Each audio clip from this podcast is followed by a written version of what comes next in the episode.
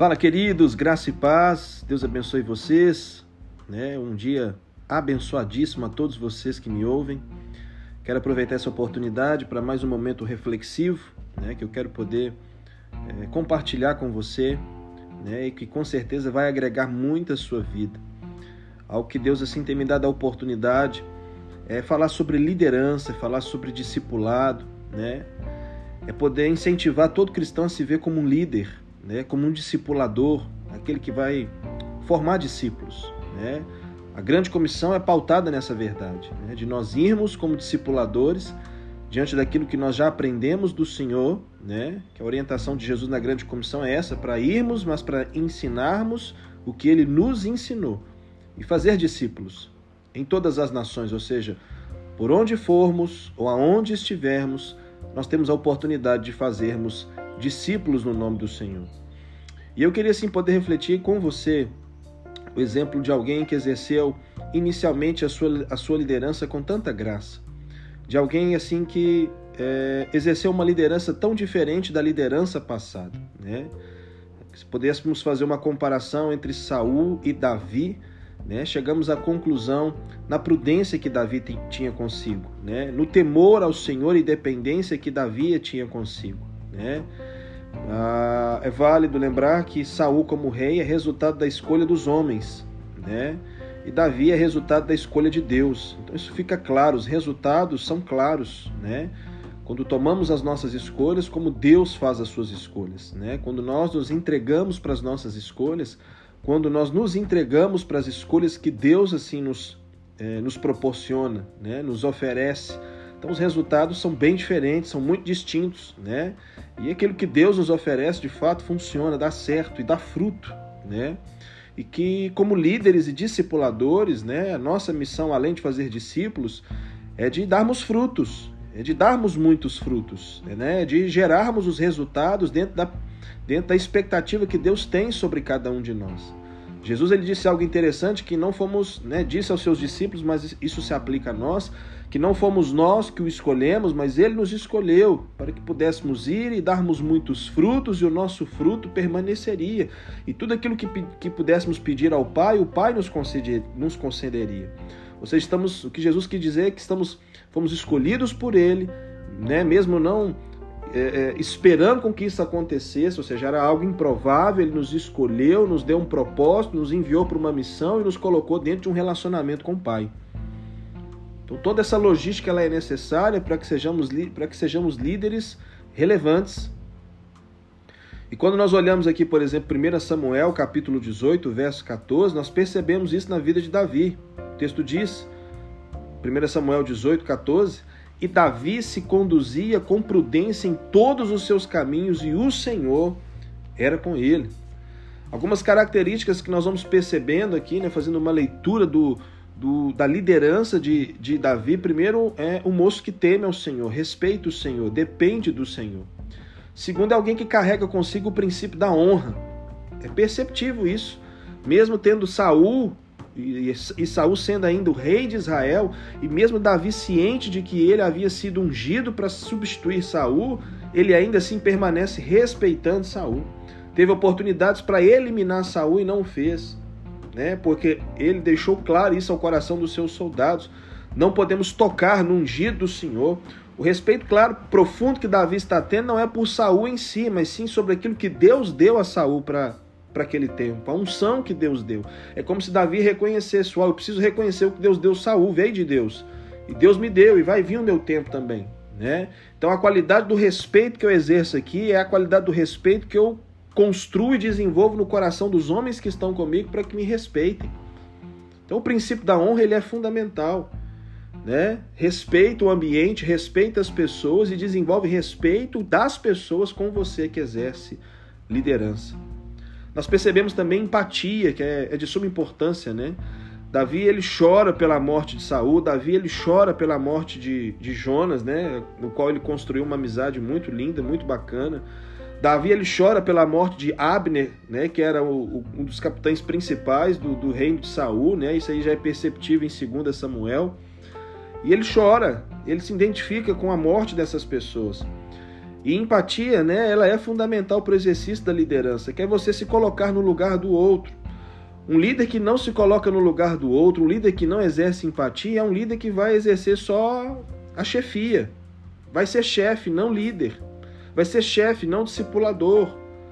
Vai ser chefe como se fosse tratando empregado e não como discipulador formando discípulo. Isso é muito diferente. É muito diferente. E quando lemos 2 Samuel, capítulo 5, né? 2 Samuel, capítulo 5, verso 10, a Bíblia diz assim: "E Davi, e Davi se ia cada vez mais aumentando e crescendo, porque o Senhor Deus dos exércitos era com ele." Davi agora, né, já está sendo conclamado rei, está sendo requisitado para assumir o reino de todo Israel. Judá já havia né, o trazido para ser rei sobre eles, e agora todo Israel, após a morte né, do último filho de Saul aqui, é... Israel vem né, para conclamar Davi a ser rei de, de, de, toda a terra. E aí o texto né, que aqui lemos confirma isso, que Davi estava crescendo. E aí eu percebo uma terceira característica fundamental. Né? Essa é a primeira é, é, a quarta, né, perdão, que a primeira temor, respeito profundo por Deus, segundo, princípio da honra, terceiro, empatia, quarto, estratégia. Um líder ele precisa ter, um líder ele precisa ter estratégia. Um líder precisa ser estrategista. Um líder precisa traçar objetivos. Um líder precisa talvez ser visionário, né? Acho que a, a, estratégia com a visão precisam caminhar lado a lado. Líderes sem estratégia, líderes sem visão, é líderes que rodeiam, rodeiam, trabalham, trabalham e não chega a lugar algum. Davi foi, um, foi um, uma pessoa, Davi foi um camarada estrategista. Ele ampliou de uma maneira muito linda e poderosa o seu exército. Né? Nós pegamos quando Davi começa o seu primeiro exército, é aonde ele chega hoje, uau! Mais tarde, o reino de Davi é composto por mais de um milhão de soldados. Davi teve muita gente né, ao seu comando, mas começou com 400 pessoas problemáticas e rejeitadas pela sociedade na caverna de Adulão. Davi era visionário. Davi era estrategista. Davi, de fato, ele se posicionava, assumia e fazia aquilo que muitas vezes ninguém queria fazer. Isso é claro, não só com as pessoas ali na caverna de Adulão, né, as pessoas problemáticas no qual ele decidiu ser líder sobre elas, mas por exemplo, a luta entre ele e Golias, nós percebemos que ninguém queria ir, mas ele foi. E a liderança é isso, uma liderança é ousada, uma liderança ela precisa ter estratégia, uma liderança ela precisa ter visão. E ela precisa ir. Uma liderança rele relevante, ela faz aquilo que ninguém quis fazer. E quando eu digo fazer, não, estou dizendo isso por conta própria. Eu estou dizendo na dependência de Deus, porque a Bíblia diz que Davi ia se aumentando e crescendo porque o Senhor dos exércitos era com ele. E toda vez, meu irmão e minha irmã, que esse termo aparecer nas Escrituras, o Senhor dos exércitos, isso significa que Deus está disponível para pelejar as batalhas que se levantam contra nós. O que nós percebemos aqui é que Deus não só unge Davi, mas Deus agora está batalhando para bater o inimigo, para colocar Davi no trono. Né? E isso é muito poderoso para as nossas vidas, porque quando nós respeitamos e entendemos e nos lançamos para vivermos o propósito e a vontade que Deus tem para a nossa vida, o Senhor vai à nossa frente para abater e remover os obstáculos, para nos dar vitória sobre o inimigo, para nos colocar no trono de vitória. É assim que Deus faz.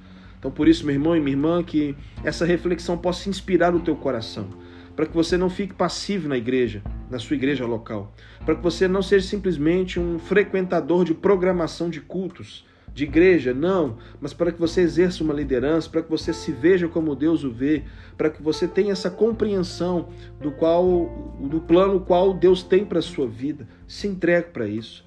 Viva isso. Seja, né, como seja como Davi, alguém que ousa, alguém que de fato honra, alguém que de fato teme, respeita a Deus e aquilo que Ele proporciona, naquilo que Ele te convida, tem empatia pelas pessoas, né? E, e, e seja estrategista, seja visionário. Olhe além dos horizontes, olhe além das circunstâncias, olhe além dos gigantes que se levantam contra você e não se esqueça quem está com você. É o Senhor dos exércitos. E Paulo consolida isso de uma maneira tão linda na sua carta aos Romanos. Se Deus é por nós, quem será contra nós. Não esqueça onde você está. Se de fato você está em Cristo, se ainda não está, esteja em Cristo. Exerça o seu chamado, viva o seu propósito e dê frutos nesse ano de 2022. Com certeza Deus vai usar a tua vida de uma maneira muito poderosa e muito linda. Eu te abençoo, meu irmão, e que você, meu irmão e minha irmã, que você viva o melhor dia da sua vida. Que o Senhor possa inundar a tua vida, a tua casa, a tua família, que a presença do Senhor possa encher o lugar do qual aí você se encontra. E mande esse, mande esse áudio para várias pessoas que talvez estão desmotivadas, talvez não percebam sentido para a vida, líderes que talvez não sabem como começar, não sabem como desenvolver aquilo que foi chamado, né, aonde foram chamados para estar, que com certeza eu creio que isso pode abençoar a vida de muitas pessoas. Um beijo pro teu coração e vamos para cima. Tamo junto. Deus te abençoe.